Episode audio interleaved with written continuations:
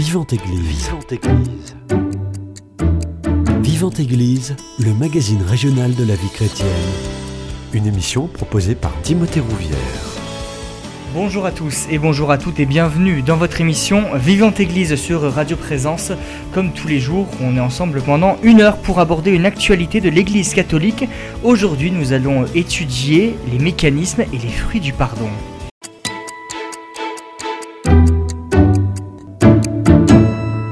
Et pour en parler, j'ai le plaisir de recevoir le père Michel Martin Prével, prêtre au sein de la communauté des Béatitudes de Toulouse. Bonjour mon père. Bonjour et bonjour à chacun. Merci beaucoup d'avoir accepté mon invitation. Est-ce que pour débuter, vous pouvez nous donner la définition selon l'Église du pardon? Alors, je ne sais pas si l'Église a une seule définition. Je n'ai pas regardé. Dans le catéchisme de l'Église catholique, on dit effectivement ce qu'est le pardon. Mais ce qui est certain, c'est que le pardon est un acte c'est un acte de volonté qui est gratuit, qui consiste à remettre à celui qui nous a offensés, de lui remettre cette offense. Et c'est surtout parce qu'on le fait à l'image de Dieu qui lui-même est miséricorde et nous permet de pardonner. Alors le pardon, ça a deux faces. Il y a d'abord pardonner quand on a été offensé, mais il y a aussi dans l'autre sens demander pardon. Mmh. Et il ne faut pas oublier qu'il y a ces deux faces-là. Hein, et c'est ce qui fait la richesse de cette valeur dont on dit qu'elle est presque le, propre des chrétiens, c'est de pouvoir pardonner. Mais nous allons détailler ce que ça veut dire parce qu'on sait qu'il y a beaucoup de faux pardons, mmh. il y a des conceptions du pardon qui sont quelquefois aussi très, très curieuses et il y a surtout beaucoup de gens qui pensent que le pardon, c'est pas une solution quand on a été offensé. Et il y en a beaucoup plus qu'on ne le croit, me semble-t-il. Mmh.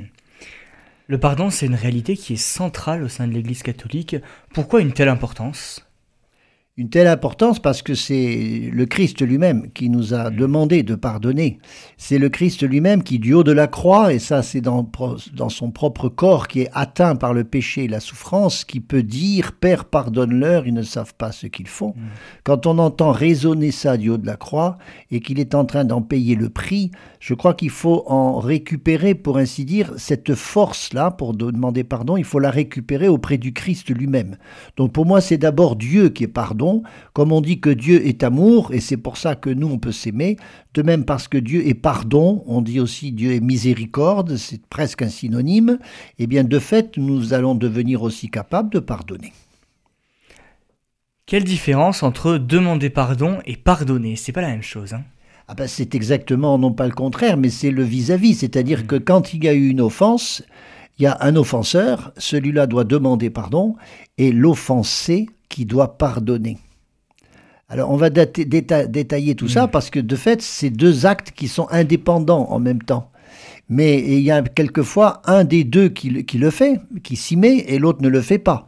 C'est ce qui rend justement le pardon souvent un petit peu compliqué parce mm. qu'on en attend tout de suite quelque chose qui sera une réconciliation, alors que dans beaucoup de cas, malheureusement, la réconciliation n'est même pas envisageable sur la terre. Quand on a été blessé par un père qui, de, entre-temps, est mort, voyez, ben, qu'est-ce que je fais mmh. avec ça? Mmh. Et pourtant, on peut toujours lui pardonner ce qu'il nous a fait. De même que quelqu'un qui est mort ou qui n'est plus là, on peut aussi lui demander pardon, comme on dit, dans notre cœur, parce que c'est déjà faire notre, notre travail à nous, de notre côté. Et c'est ça justement qui va engendrer déjà de la paix. Est-ce que euh, des individus ne peuvent pas pardonner lorsqu'on les a offensés? Alors on en voit, bien sûr, on voit largement beaucoup de gens qui, parce qu'ils ont connu une épreuve plutôt une souffrance, une blessure qu'ils ont reçue, euh, parce qu'ils ont vécu une offense qui était énorme, bien sûr qu'on voit qu'ils calent, ils n'arrivent pas du tout à pardonner. Et ça, on en voit beaucoup. D'autant plus, bien sûr, que l'offense est grave et importante et que les séquelles sont là. Mm. Je peux donner des exemples, c'est-à-dire, finalement, est-ce que tout est pardonnable? C'est la, question qui est derrière la vôtre. Hein. Est-ce qu'on peut imaginer qu'il y a des gens qui ne peuvent pas pardonner et que parce que c'est légitime de ne pas pardonner quand c'est trop grave? Alors des exemples comme ça, il y en a à l'appel, en particulier euh, ce qui se passe sur un enfant, quand euh, un crime mmh. sur un enfant, comment les parents vont pardonner ça à celui qui a tué leur enfant. On voit bien que c'est nettement au-dessus de nos forces habituelles, on va dire. Mais il y a aussi le viol qui est quand même relativement courant, l'inceste, ou des gens qui ont vécu des offenses comme ça, qui sont marqués à vie. Il y a aussi l'erreur médicale, vous savez, quand on vous a enlevé le rein qu'il fallait pas, euh, ou alors des erreurs médicales qui se traduisent par la mort, tout simplement. Et puis les erreurs judiciaires, quand quelqu'un est en prison alors c'est un innocent. Bon, il y a de ces choses qui sont difficiles. Je, pour nommer encore, il y a l'adultère. Voilà, l'adultère flagrant, répété. Comment un conjoint peut dire je vais pardonner à celui qui m'a fait une telle offense? Et l'adultère, c'est très grave dans les conséquences, bien sûr. Alors, on voit bien que le péché est là, il est tapis à notre porte, et que même si c'est euh, difficile à pardonner, euh, moi je dis que c'est l'Évangile qui nous invite à avoir de l'espérance et penser qu'avec du temps et avec de la patience, bien sûr, Bien sûr que je crois tout est pardonnable mhm. parce que en particulier ça va dépendre d'une grâce que le Seigneur est prêt à nous donner. Mais voilà, ça peut être un très long chemin, mhm. mais je pense qu'on gagne beaucoup à emprunter ce chemin. Au moins l'emprunter. Voilà, commencer ce pardon, parce qu'il y a déjà des effets qui commencent à se faire quand on décide de pardonner.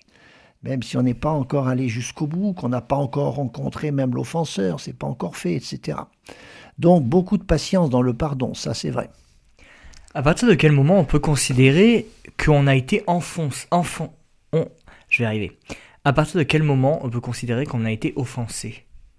Et donc qu'on nécessite le pardon de l'offenseur? Alors là, vous signalez des personnes qui se sentent offensées alors mm. qu'en réalité, l'autre n'a rien fait. Alors c'est vrai que l'on peut être, comme on dit quand dans la colère, qu'on peut être avec une injustice. L'injustice peut être avérée, objective, et quelquefois elle est imaginée. Hmm. Alors là, il faut justement euh, surtout ne pas s'éloigner de la vérité. Donc il faut faire quelque chose qui est objectif. C'est pour ça que quand on est dans un différent avec quelqu'un qui nous a fait mal, qui nous a offensé, de fait, un préalable déjà consiste à parler avec la personne. Parce que ça permet pour euh, moi-même qui suis offensé, de bien comprendre à quel niveau se trouve peut-être sa responsabilité, peut-être que moi-même j'ai participé à ça inconsciemment, ça permet aussi surtout à l'offenseur de réaliser le mal qu'il a peut-être commis, parce que vous savez, ça nous arrive à tous, on peut faire du mal à quelqu'un sans vraiment se rendre compte, ou mm. penser que c'est assez véniel, alors qu'en réalité ça a fait pour lui une répercussion énorme. Donc ça demande ça, qu'on mette un projecteur un peu sur ce qui s'est passé, c'est-à-dire qu'il faut prendre l'offense d'abord l'examiner, la prendre pour ce qu'elle est, non pas l'augmenter, parce que mon imagination peut en rajouter, bien sûr, mais inversement, ne pas non plus la dénier ou la minorer, parce qu'il faut savoir effectivement ce qui s'est produit. Ça veut dire que le dialogue, ou en tout cas s'interroger déjà soi-même sur ce qui s'est vraiment passé, ça, c'est déjà aller vers du réel. Et je pense qu'il faut être sur du réel quand on se pardonne. Il ne faut pas s'imaginer des tas d'affaires. Voilà. Le risque aussi, c'est de trop attendre ce pardon qui peut potentiellement ne jamais arriver. Alors, avant de dire qu'il ne peut jamais arriver, ce qui est effectivement le cas quelquefois, je pense qu'il y a une, un intérêt à celui qui est offensé de penser au pardon d'abord et de pouvoir le mettre en œuvre progressivement. Après, euh, je dirais qu'on n'est pas tenu à un résultat là-dedans, mais on est tenu à des moyens. On a une obligation de moyens. Et de fait, quand on commence ce chemin, même sans savoir si ça ira jusqu'au bout et jusqu'à une, une, réconciliation totale, je crois qu'il y a déjà, comme je disais, déjà des premiers fruits qui se font parce que ça change le regard que je porte sur l'autre quand je commence à me dire que peut-être qu'il faut aussi que je lui pardonne. Et ça, ça change le regard que je porte sur mon offenseur. Mm. Ça, c'est sûr. Vous citiez tout à l'heure euh, des, fautes, euh, l'adultère, euh, le viol, l'inceste. Comment arriver à pardonner l'impardonnable? Alors, quand on dit l'impardonnable, c'est parce que le sceau est important. Mm. Et de fait, c'est ce qui limite beaucoup souvent le pardon. Quand il y a des affaires graves, c'est vrai que ça va demander beaucoup d'investissement pas simplement dans la quantité, mais aussi dans, la, plutôt pas simplement dans la qualité, dans le degré, mmh. mais aussi dans la durée. Parce que la personne humaine, elle est faite comme ça. Quand elle a été fortement blessée, ça a de telles répercussions dans l'inconscience, ça descend très très profond dans, dans, la personne. Et comme on a une maladie qui peut être importante, on n'en guérit pas rapidement. De même, une offense importante, il va falloir du temps. Mmh. Donc c'est une sorte de thérapie. On peut peut-être employer ce mot-là, bien qu'il ne s'agisse pas de médecine, mais c'est une sorte de thérapie, de, de préparation de tout, ce que, de tout ce qui fait mon être et ça a même quelquefois des conséquences physiologiques, voyez le pardon, hein, peut-être qu'on en reparlera, mais c'est cette sorte de, travail intérieur qui demande un certain temps dans lequel il faut se décider à rentrer. Il faut se décider à rentrer. Parce que c'est du bonheur au, au final, au final, voilà. Dans l'évangile, on voit souvent le Christ pardonner et rappeler l'importance euh, du pardon. Euh, on peut citer euh, la parabole de l'enfant prodigue, Jésus sur la croix ou encore la pécheresse. Oui, et d'autres personnes qui, effectivement, dans, surtout que dans l'évangile, on, relit souvent le péché et la maladie. Mm. Et en tout cas, le pardon est, cette sorte de, de, baume qui vient soulager une personne et la libérer d'un poids on, conçoit bien dans, le monde biblique comment le péché est un poids, c'est-à-dire que ça, ça, gêne votre marche.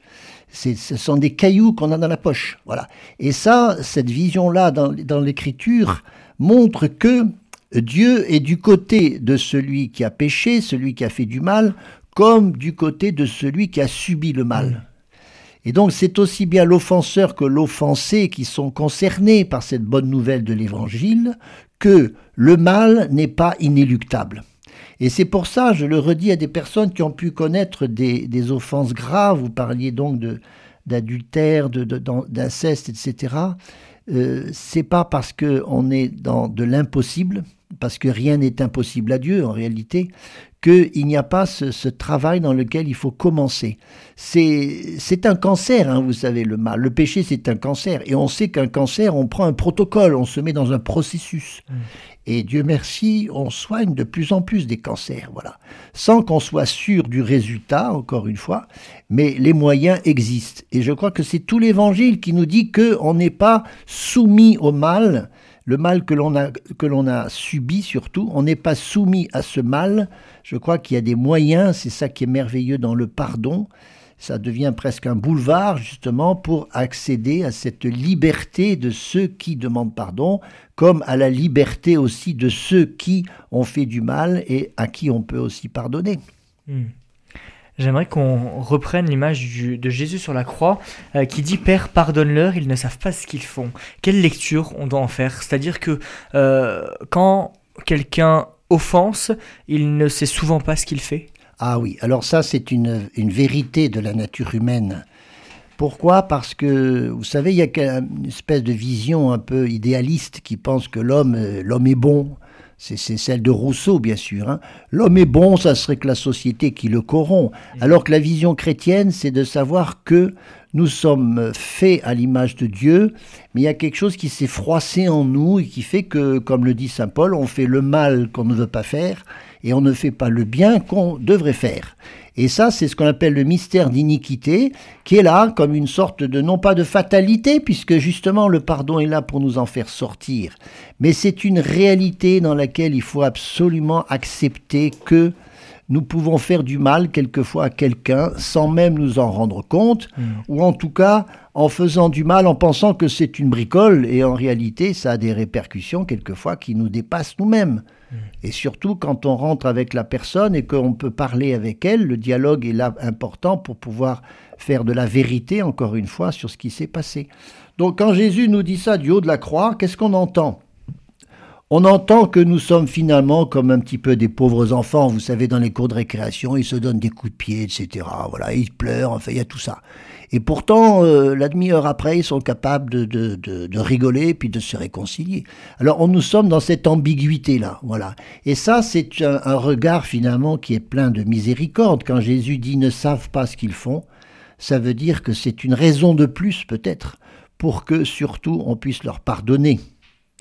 Mais c'est pas dans la naïveté, parce que là, vous savez, c'est le Christ qui est lui-même écartelé sur une croix qui dit ça. Mm. Donc c'est parce qu'il a pris nos nos misères, notre péché, que l'on peut, dans l'autre sens, euh, tirer de lui cette force de vaincre le mal comme il l'a fait si bien. Hmm. Alors je vais être provocant dans euh, ma question à venir. Est-ce que c'est pas finalement être trop naïf quand on dit ils ne savent pas ce qu'ils font, on leur pardonne? Alors justement, parce que le pardon c'est effectif. Hmm. C'est-à-dire que Dieu, Dieu peut dire aussi, euh, Dieu peut dire aussi, tu es, un tu, es, un pécheur, mais je sais quel est le péché. C'est-à-dire que c'est très important de distinguer le pécheur du péché, mm. c'est-à-dire que le, on ne dit pas que le péché n'est rien. Ça, c'est le laxisme. Oh, c'est pas grave. Non, c'est grave. Il y a des péchés qui sont graves. Il est surtout question de dire que le viol, c'est un acte très grave. Que l'adultère, c'est un désordre très important dans un couple ou que l'inceste est quelque chose d'absolument inadmissible. Ça, c'est tout à fait, c'est aussi dans la pensée de Dieu, si je puis dire, parce que quand même l'écriture est remplie de, de, proverbes et de sentences pour nous dire que le péché, c'est le péché. Mais en même temps, le pécheur n'est pas le péché. Et s'il y a un lien parce que le pécheur commet le péché, justement, le pardon va faire ce retour à la personne pour distinguer la personne de ce qu'elle a fait, hmm. et c'est ainsi que l'on peut être euh, alléger du poids de notre propre péché, pour si c'est moi qui suis l'offenseur, et pour celui qui est l'offensé, alléger de ce qu'il a ressenti du mal. Autrement dit, de, sa souffrance elle-même. Hmm. Il y a aussi des gens, à l'inverse, qui euh, vont justement être euh, pleinement conscients du mal qu'ils vont faire. Alors ça, c'est autre chose, parce que hmm. c'est effectivement dans une conscience qu'on peut presque dire éclairée, c'est hmm. commettre le mal en sachant qu'on le fait, et même quelquefois en l'augmentant par... Alors ça, ça devient de la perversité. Et, eh oui. Et on voit ça bien sûr dans les relations sociales ou dans les relations de, conjugales, par exemple. On voit des gens qui font effectivement du mal et qui non seulement le reconnaissent, mais vont recommencer, etc. Alors là, est-ce qu'on peut dire qu'on peut pardonner? Moi, je dirais que dans un premier temps, il faut faire cesser le péché. Je ne dis pas le pécheur, là, je dis le péché. Il faut cesser celui qui est dans une perversité, qui commet du mal. Et comment faire eh ben, Par exemple, un violeur d'enfants, etc., et qui recommence un, serial killer euh, ou un, quelqu'un qui est systématiquement dans l'adultère, dans un couple, c'est un homme à femme, il est tout le temps à aller voir des femmes à droite à gauche. Là, il faut prendre des mesures qui protège aussi celui qui est en train de faire ce péché, c'est-à-dire que la distance dans un couple va permettre que justement l'autre se retrouve seul, euh, je dirais, devant, son péché, ou quand c'est dans la vie sociale, c'est celui que l'on va effectivement mettre en prison parce qu'il y a euh, non pas une vengeance à son égard, mais il y a une, une mesure de protection. Mais c'est une protection pour les autres et c'est aussi une protection pour lui-même quand on peut lui éviter de pécher. Ça, c'est pour le, brigand, le criminel, etc. Mais euh, vous voyez bien, c'est quand même une, petite part de la population, je dirais. Et donc c'est pour ça que ça, se traite d'une façon particulière. Et on ne peut pas dire là que c'est le pardon qui est vraiment la solution. Mais il n'empêche que même quand on a été violé, quand on a été euh, subi quelque chose de grave, il reste que l'offenseur étant par ailleurs euh, mis à l'écart, etc., celui qui a été offensé, il lui reste toujours à faire ce travail de pardon. Hmm. Voilà. Est-ce que justement, quelqu'un qui pêche, un pêcheur, n'est pas victime de son propre péché? On peut presque aller dans ce sens-là. Peut-être que le regard de Dieu sur le pécheur, justement, c'est de voir que c'est quelqu'un qui est aussi comme euh, enfermé dans une logique, quelquefois. Ou comme on dit aussi, quelquefois, on peut avoir des personnes qui deviennent euh, toxiques parce que c'est le reflet, c'est la conséquence pour elles-mêmes de ce qu'elles ont vécu, de blessures profondes. Regardez des gens qui ont vécu des choses épouvantables dans leur famille, etc., qui deviennent des délinquants, ou des personnes qui ayant vécu de graves blessures euh, personnelles dans leur histoire ont, beaucoup de mal à avoir des comportements qui soient bienveillants et respectueux des autres. Euh, les pervers narcissiques, par exemple, c'est des personnes qui ont une histoire qui les a conduits à ça. Donc, bien sûr que l'on peut avoir un regard qui est un regard de miséricorde en partant de ce que L'offenseur, c'est souvent quelqu'un qui lui-même a été offensé aussi. Ça se voit très, très précisément dans les dans tous les désordres sexuels, les, les, les, les pédophiles, les, personnes qui aussi, quelque façon, des violeurs, sont souvent des personnes qui ont elles-mêmes été violées. Vous voyez, mmh. donc ça, c'est une sorte de spirale du mal qu'il faut bien considérer comme étant sans doute une prison pour la personne elle-même. Mais on ne peut pas rentrer que dans ce regard-là, parce que si on a ce regard de miséricorde pour l'offenseur, pourquoi ne pas l'avoir? N'oublions surtout pas non plus l'offensé, pour le coup. Hmm. Parce que si on se met à plaindre tous les offenseurs, les, criminels, etc., parce que ce sont des pauvres gens qui ont eu des vies épouvantables, euh, il y a aussi le fait qu'ils sont devant aussi une responsabilité. Il est important de les mettre devant une responsabilité et de considérer que des victimes ont droit, dans un certain sens, à une part de réparation, parce que mm. la justice, a du sens. Mais on ne, à l'inverse, ne nous enfermons pas dans une justice à tout craint, sans faire cette petite place aussi au pardon et à la miséricorde, quand ça va être possible de le vivre. On va faire une première pause musicale, on écoute Mon Père, je m'abandonne à toi.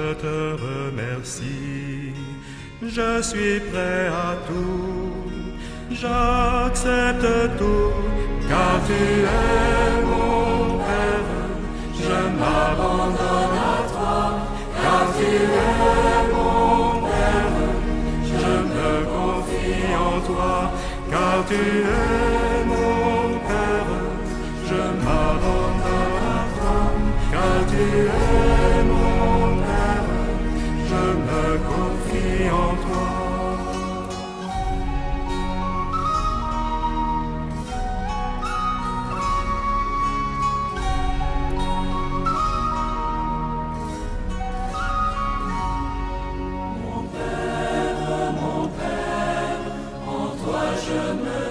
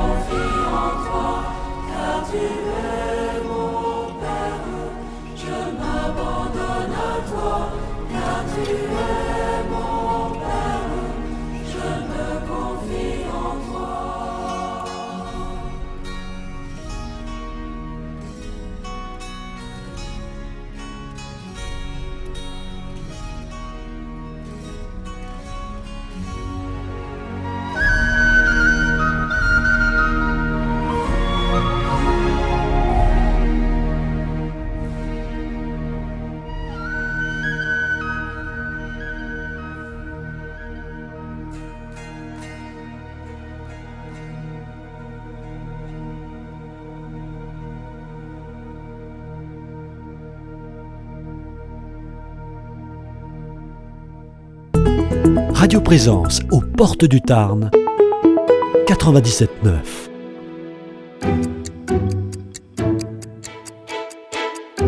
Vivante Église, Timothée Rouvière. De retour dans votre émission Vivante Église sur Radio Présence, je suis toujours avec le Père Michel Martin Prével, prêtre au sein de la communauté des Béatitudes de Toulouse, pour parler des mécanismes du pardon. Est-ce qu'on peut considérer que le pardon est un chemin qui nous ramène dans la relation à Dieu et à l'autre? Alors, par rapport à Dieu, je dirais que de même que l'on on s'aime, même sans croire en Dieu, on s'aime. Et nous, nous savons, nous les chrétiens, nous savons que cet amour-là vient de Dieu. Parce que tout amour vient de Dieu. Comme on dit, toute paternité vient de Dieu, etc. Ben, tout pardon va aussi venir de Dieu. Donc c'est le pardon est un chemin qui, même quand on ne sait pas que Dieu marche avec nous sur ce chemin, on peut déjà le vivre nous-mêmes. Pourquoi? Parce que nous sommes faits à l'image de Dieu. Nous avons cette capacité, finalement, de vouloir aussi le bien de l'autre et même le bien de celui qui a pu nous faire du mal. C'est ça qui est incroyable. Mm. Et pour ça, il ne faut pas avoir euh, automatiquement la foi, bien que la foi nous aide énormément à vivre les choses comme ça. Voilà.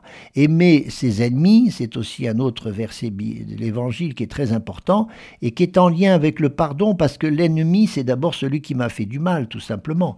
Et donc aimer son ennemi, ça veut dire quoi? Sinon lui pardonner. Ça veut dire la même chose parce que le pardon, c'est un acte d'amour.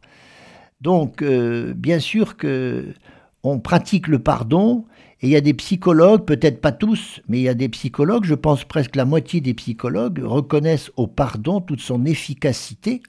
Efficacité dans le sens d'un bien-être qui revient, une, une âme qui se pacifie, etc., à partir du pardon.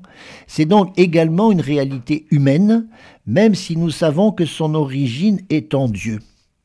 Alors, entre croyants, euh, on peut le faire quand même ici dans une radio comme euh, Radio Présence, entre croyants, je crois que c'est une grâce qui s'ajoute peut-être parce que conscient que Dieu est avec moi dans la souffrance que je suis en train de vivre, il peut me prendre par la main pour commencer ce chemin qui consiste à dire, de façon un peu paradoxale, voire scandaleuse, de dire je te pardonne à quelqu'un qui m'a fait du mal.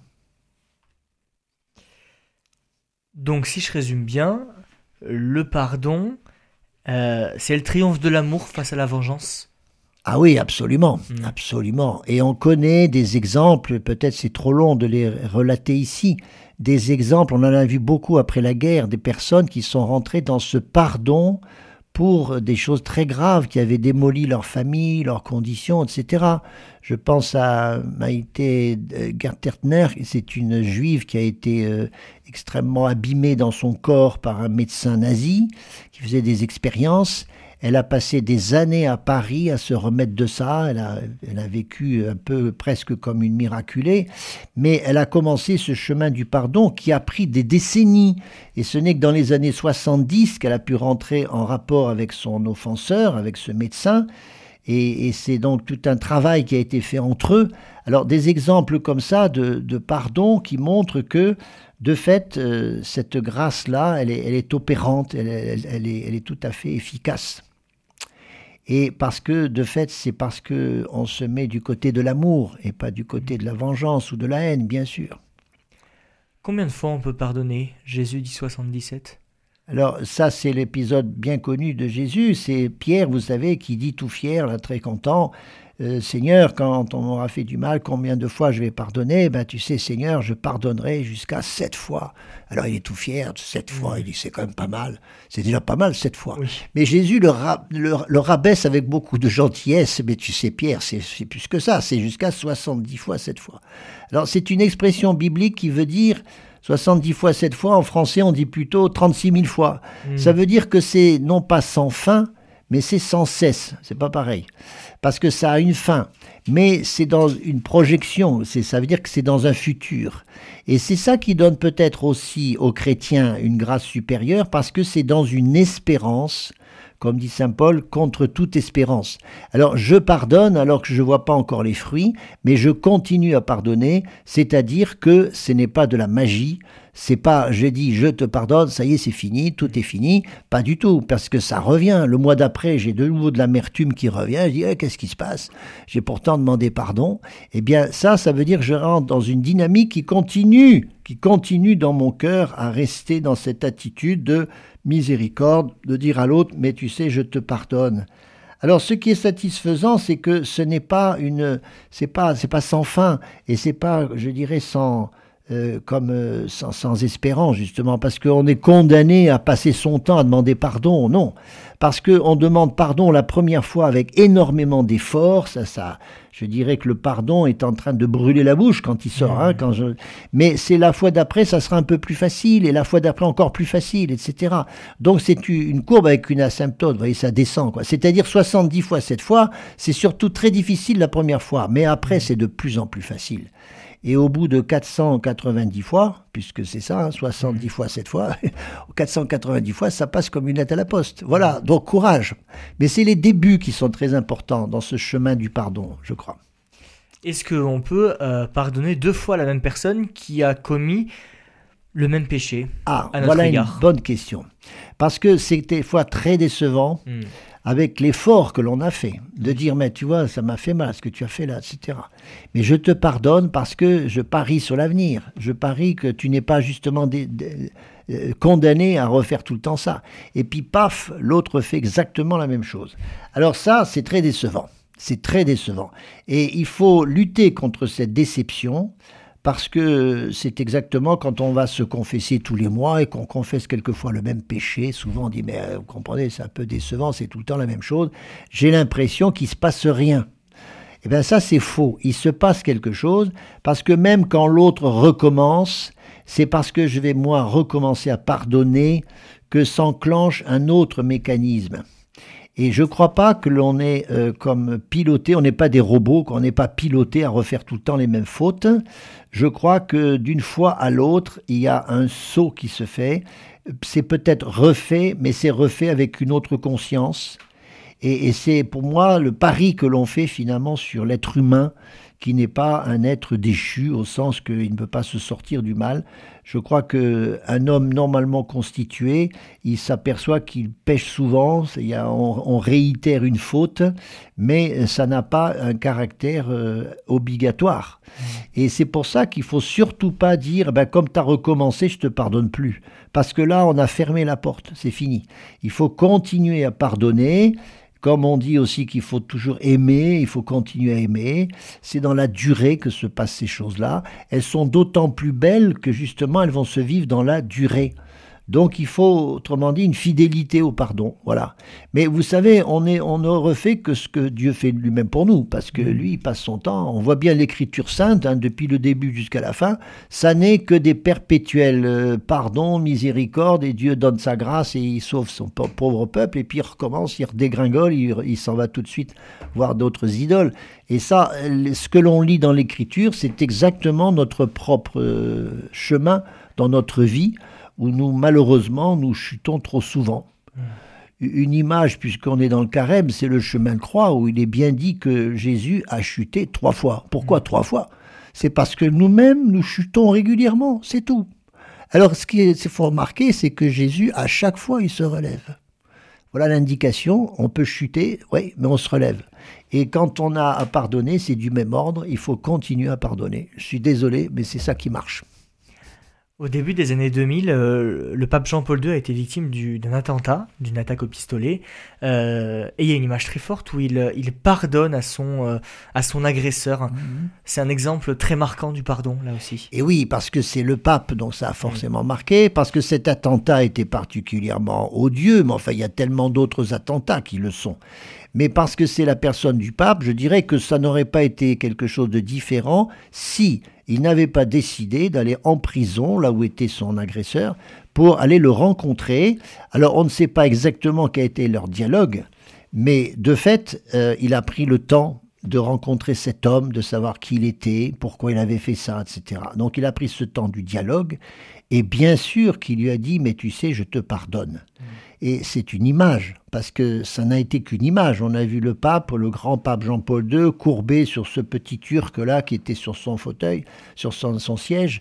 Et donc cette image-là, euh, elle a frappé, heureusement, parce que si de grands hommes, comme on dit, si des grands hommes font ça, je crois que ça a une valeur d'exemple pour nous nous-mêmes, parce que c'est la même chose pour nous quand on a été agressé, etc.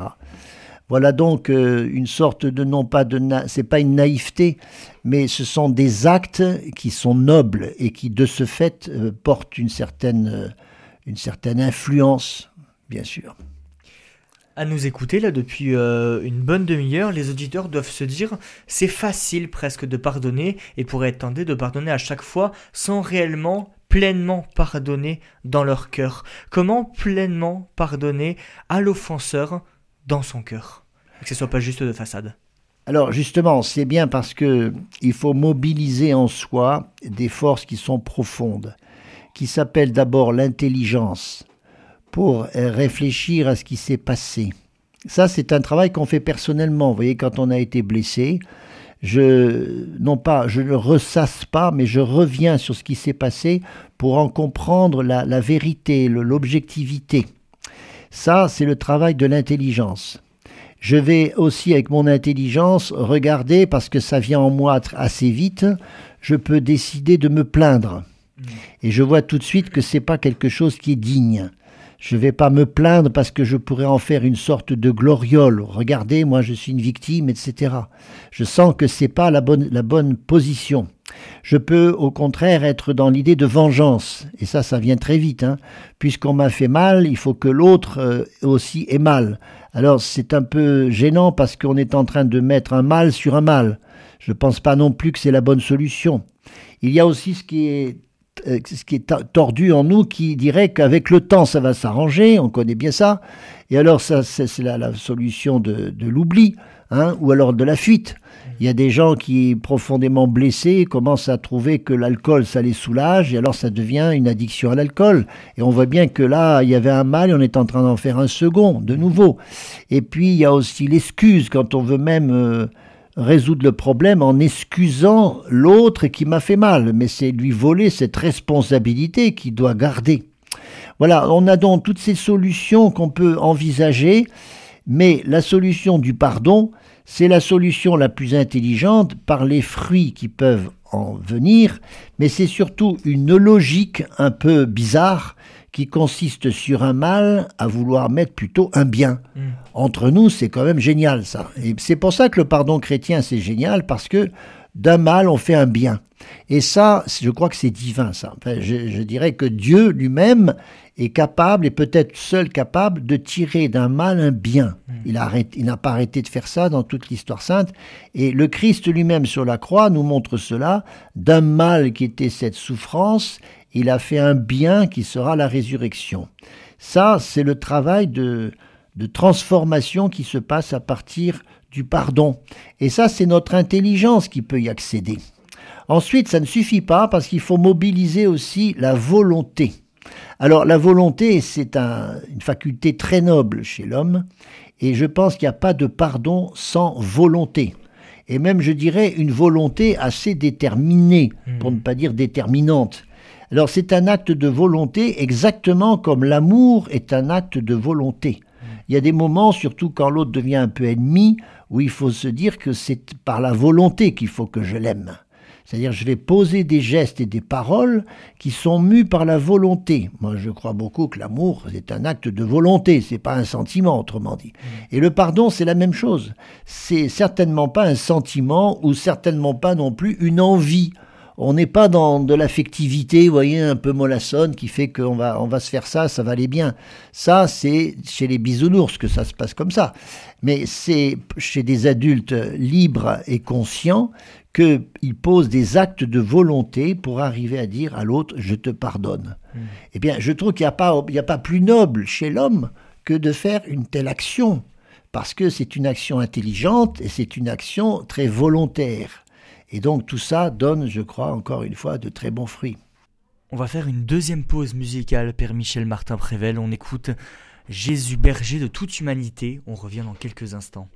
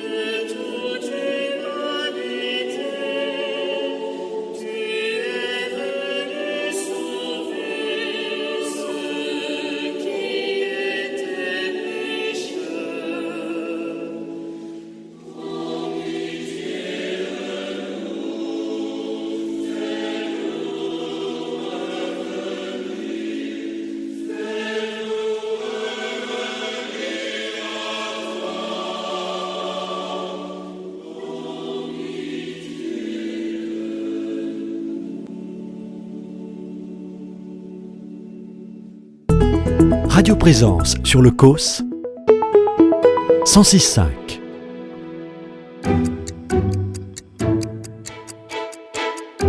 Vivante Église, Timothée Rouvière. De retour dans votre émission Vivante Église sur Radio Présence, je suis toujours avec le Père Michel Martin Prével, prêtre au sein de la communauté des Béatitudes de Toulouse, pour parler des mécanismes du pardon. Et justement, quel risque de ne pas pardonner ou de ne pas arriver à pardonner? Ben, Le risque, c'est peut-être le découragement, Mhm. où j'ai commencé et puis je vois pas d'effet, ou pire, l'autre qui m'a offensé, il continue, ou même peut-être qu'il fait encore autrement, etc. Donc c'est le découragement peut-être qui est le, le- peut-être le danger le plus grand. Et comme je disais que c'est une, une durée, que c'est euh, c'est sur une ligne, c'est pas un point, c'est pas en un moment je pardonne, c'est sur une ligne. C'est pour ça qu'on a affaire à un marathon, si vous voulez, et non pas à un 100 mètres. Et donc c'est parce que c'est un marathon que je prends mon souffle et que je continue. Et donc c'est le, le courage, le courage qui est la vertu qui est derrière le pardon. Le courage qui est, qui est justement une vertu qui reste dans le temps, le courage, c'est pas de l'audace. Voilà. On dit, mais c'est audacieux de pardonner, oui, mais ça suffit pas. Il faut encore du courage parce qu'il y aura à le faire d'autres fois. Et il y aura à le faire finalement euh, bien plus souvent qu'on ne le voudrait, en tout cas. C'est pas facile de pardonner, ça suppose un, un élan d'amour, une, une reconnaissance euh, avec humilité quand même de son humanité. Alors l'humilité, ah, comme c'est important. Parce que offenser comme offenseur, ce qui nous brise, c'est justement l'orgueil. L'offenseur parce qu'il ne veut pas reconnaître le mal qu'il a fait. L'offenseur parce que il prend toujours de haut l'offensé. Voyez, le rapport entre un père et un enfant euh, qui a été un peu battu, etc. Ou dans un couple, quand il y en a un qui prend le dessus, qui veut pas du tout se mettre dans la compassion, dans l'aide, dans le... Bon, l'offenseur peut être quelqu'un qui reste avec son orgueil, et l'offensé, il est aussi quelquefois avec son orgueil. J'ai dit qu'il peut faire d'un statut de victime une sorte de, de drapeau, vous voyez. Euh, il a surtout dans l'orgueil de l'offensé, c'est quand il n'accepte pas d'abandonner ses droits. Mm. Parce que quand je vais pardonner, je vais abandonner des droits. Le droit que j'ai sur l'autre, et en particulier, par exemple, le droit que j'aurais d'être réparé. Bon, est-ce que je peux toujours être réparé? Ça, c'est, voyez, c'est l'autre question. Est-ce que l'offense est toujours réparable? Non. Il y a des cas où il y a une réparation qui est bienvenue, et il y a des cas où c'est pas possible. Et donc, je, n'ai pas de prise là-dessus, ce qui veut dire que mon orgueil, même offensé, l'orgueil peut être pour moi un obstacle. Parce qu'il faut que je descende, et j'aime bien dire que dans une réconciliation, c'est l'offenseur et l'offensé qui sont tous les deux sur les deux rives, voyez, d'un fleuve, et il faut qu'ils descendent. Il faut qu'ils descendent, et c'est dans le gué, en bas, là, vous voyez, c'est- ces là où il n'y a pas d'eau, il faut descendre. Et bien, cette descente, elle est nécessaire pour l'offenseur comme pour l'offensé, parce que c'est en descendant qu'ils vont se retrouver, c'est en reconnaissant qu'ils ont été tous les deux atteints par le mal, l'offenseur parce qu'il l'a commis, et l'offensé parce qu'il l'a subi. Mais finalement, ce sont deux victimes d'un mal qui est là, qui, est souvent, évidemment, sur lequel on ne peut pas toujours faire quelque chose. Et la victoire, la victoire des deux, quand ils vont se réconcilier, c'est d'avoir humblement pris ce petit moyen de dire, pour l'un, je te demande pardon, et pour l'autre, je te pardonne. Alors, ce sont des phrases qui sont terriblement banales, si on veut dire, et pourtant elles prennent du poids parce que là, on est capable, dans l'humilité, de reconnaître que finalement, on est aussi de toute façon des deux pécheurs l'un et l'autre. Voilà. Et je trouve ça, c'est très réaliste. Parce que le, le pardon, c'est réaliste. C'est absolument réaliste. On parlait de l'orgueil il y a quelques instants. On peut aussi avoir le sentiment de se sentir faible quand on demande pardon. Alors, il y a des gens qui pensent que le pardon, c'est une faiblesse. Et oui. Parce que on a en face quelqu'un qui est fort, quelqu'un qui a été violent, qui a fait quelque chose de grave, et puis en face on a la victime, l'autre, qui souvent de fait se trouve être moins fort. Pourquoi pas? Et donc cette, euh, cette, euh, c- cette, euh, cette faiblesse de l'offensé, c'est de ne pas lutter, et en particulier de ne pas se venger, de ne pas euh, faire euh, une, punition à l'autre, etc. Et donc on dit que c'est une faiblesse parce que curieusement, c'est une simple petite parole qui vient comme ça effacer, euh, effacer du mal. Nietzsche, vous savez, était très intéressé par le christianisme, il aurait presque, serait presque devenu chrétien, mais c'est cette faiblesse-là qu'il a relevée. Il a dit les, les chrétiens pardonnent, et ça je ne comprends pas.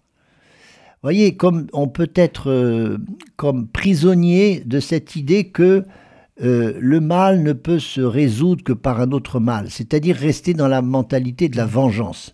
C'est ce qui se passe entre les nations quand même au long de l'histoire de- des hommes. Les nations n'ont pas arrêté de se faire la guerre parce qu'on n'admet pas que l'autre soit plus fort que moi, etc. Donc cette attitude C'est très viril. hein. c'est viril, si vous voulez. Oui, c'est la, peut-être la grâce des combattants de avoir été attaqués et de réagir. Alors, c'est à une colère qu'on met une autre colère, à, à une violence que l'on met une autre violence. Et ça, écoutez, l'Évangile ne cesse pas de dire que la violence est une spirale et qu'il faut la casser quelque part. Et curieusement, c'est ce petit coin du pardon qui casse la spirale de la violence. Et, c'est pour ça que euh, c'est une, en même temps, ça, ça, ça veut dire que c'est plutôt une force. Vous repensez à un, un petit, un petit personnage dans l'Écriture qui s'appelle le petit roi David. Il est encore qu'un enfant et il va lutter contre euh, Goliath avec une simple fronde. Il y a de quoi rigoler devant ce géant Goliath. Il vient avec une simple fronde. Bon, eh bien c'est ça le pardon, c'est tirer le petit caillou qui atteint l'autre, je dirais au niveau du cœur, parce que c'est le cœur qui est in- in- intéressé dans le pardon. Donc c'est plus la force physique qu'il s'agit de remettre à bas, c'est bas les armes et c'est en revenir à la, à la situation du cœur, qui est toujours est fragile le cœur. lui. Eh Bien, bien sûr, le cœur est fragile, mais c'est là que se font des vraies rencontres et c'est là qu'on devient curieusement puissant et fort en pardonnant. C'est ce que dit Saint Paul quand il dit Ma faiblesse, c'est ma force. Alors que vous dites que celui qui pardonne, il est faible, je dirais, il paraît faible. Mais en réalité, si vous réfléchissez, il est sacrément plus fort que celui qui a déjà fait l'offense avant. Voyez Donc la force n'est pas là où on le croit. Et donc, loin de croire que c'est une faiblesse, le pardon, c'est pour moi, c'est évident, c'est au contraire une très grande force. Et peut-être que parce que si ça apparaît comme une trop grande force, certains se disent c'est pas pour moi parce que moi je suis faible. Mais non, c'est justement parce qu'on est faible que l'on découvre cette force en soi. Et ça, je pense que ça vient de là-haut, quoi. Parce que c'est là-haut qui nous donne cette force-là pour vivre une telle, une telle action. Un dernier point qui me semblait important euh, d'aborder, là on a beaucoup parlé euh, du pardon entre individus, on peut aussi dans ses prières demander pardon au Seigneur de ne pas être assez présent, de ne pas être assez assidu dans la prière, à la messe, Euh, et on peut être tenté aussi de demander pardon au Seigneur pour le mal qu'on a fait aux autres. Oui. Est-ce que le Seigneur il nous dirait pas il faut aller pardonner à l'autre plutôt que voilà, directement plutôt que de le confier dans ses prières Voilà. Alors là, ça soulève ce que vous dites, la question d'une cohérence, quoi. Parce que on est à la fois avec Dieu et en même temps on est avec les autres. Ça, on retrouve ça au niveau du commandement de l'amour. Hein. C'est aimer Dieu et aimer les autres comme soi-même. Donc on, on- ça baigne parce que c'est la même chose, dit Jésus. C'est le même commandement, ce qui se passe avec le, le chef là-haut, le patron, et puis avec nos, nos frères et sœurs, avec nos, ceux qui nous entourent. Ça veut dire qu'il y a une cohérence. Et donc, bien sûr qu'on ne peut pas dire à Dieu, ah ben, je te demande pardon parce que j'ai frappé quelqu'un, etc. Et puis après, c'est fini. Moi, je suis pardonné, donc tout est gagné. Ben, Jésus nous montre avec des paraboles, vous savez, très connues, que le type, vous savez, qui avait été pardonné parce qu'il avait, il avait volé son maître, etc., il est, il est pardonné des, des- centaines de barils d'huile, etc. Et puis quand il sort dans la rue, celui qui lui doit un petit peu d'argent, tout de suite, tac, il lui tord le cou. Cette incohérence-là, vous voyez, elle n'est pas tolérable. Jésus est très très fort avec ça. Elle n'est pas tolérable parce que c'est à la mesure dont nous avons nous-mêmes été pardonnés que nous avons nous-mêmes cette propre mesure pour pardonner aux autres. C'est ce que l'on dit tous les jours dans le Notre Père, pardonne-nous nos offenses comme nous pardonnons à ceux qui nous ont offensés. Et on ne peut pas aller se confesser, comme on dit, confesser ses fautes, et en même temps ne pas tout de suite dire, mais maintenant je vais aussi demander pardon à ceux à qui j'ai fait du mal. Et dans l'autre sens, c'est parce que l'on peut vivre le pardon entre nous que l'on est en train de faire vivre, pour ainsi dire, celui qui est au milieu de nous pour cela. Et donc c'est comme pour l'amour, on vit de ce qui est en Dieu, qui est le pardon, et on se l'échange comme un véritable trésor dont nous sommes des héritiers. Voilà, on se partage ce trésor qui s'appelle la miséricorde. Et on terminera là-dessus. Merci beaucoup. Voilà, je peux peut-être donner une dernière ben oui, citation que j'aime beaucoup de Oui, terminera Arendt. Vous savez, c'est une philosophe de, de l'Holocauste, cette femme qui a beaucoup réfléchi à cette immensité qu'a été l'Holocauste, cette ignoble offense faite à tout un peuple. Elle dit le pardon est la plus extraordinaire des facultés humaines et la plus audacieuse des actions. Elle parle de facultés humaines, mais c'est une croyante, c'est une juive. Elle sait que là-dedans, il y a quelque chose qui vient de Dieu. Donc Dieu ne fait pas tout, il a besoin que nous nous puissions aussi nous remonter les manches et passer du temps à nous pardonner entre nous. Et on restera sur cette euh, belle phrase euh, à méditer, bien évidemment. Merci beaucoup, Père Michel Martin Prével, d'avoir accepté mon invitation et d'être venu nous parler des mécanismes et des fruits euh, du pardon. Si vous souhaitez réécouter cette émission, elle est d'ores et déjà disponible sur notre site internet www.radioprésence.com ou en rediffusion ce soir à 21h. Passez une très belle journée à l'écoute de notre antenne. Cette émission est disponible sur CD. Commandez-la en téléphonant au 05 62 48 63 00 05 62 48 63 00 ou par mail à contact@radioprésence.com.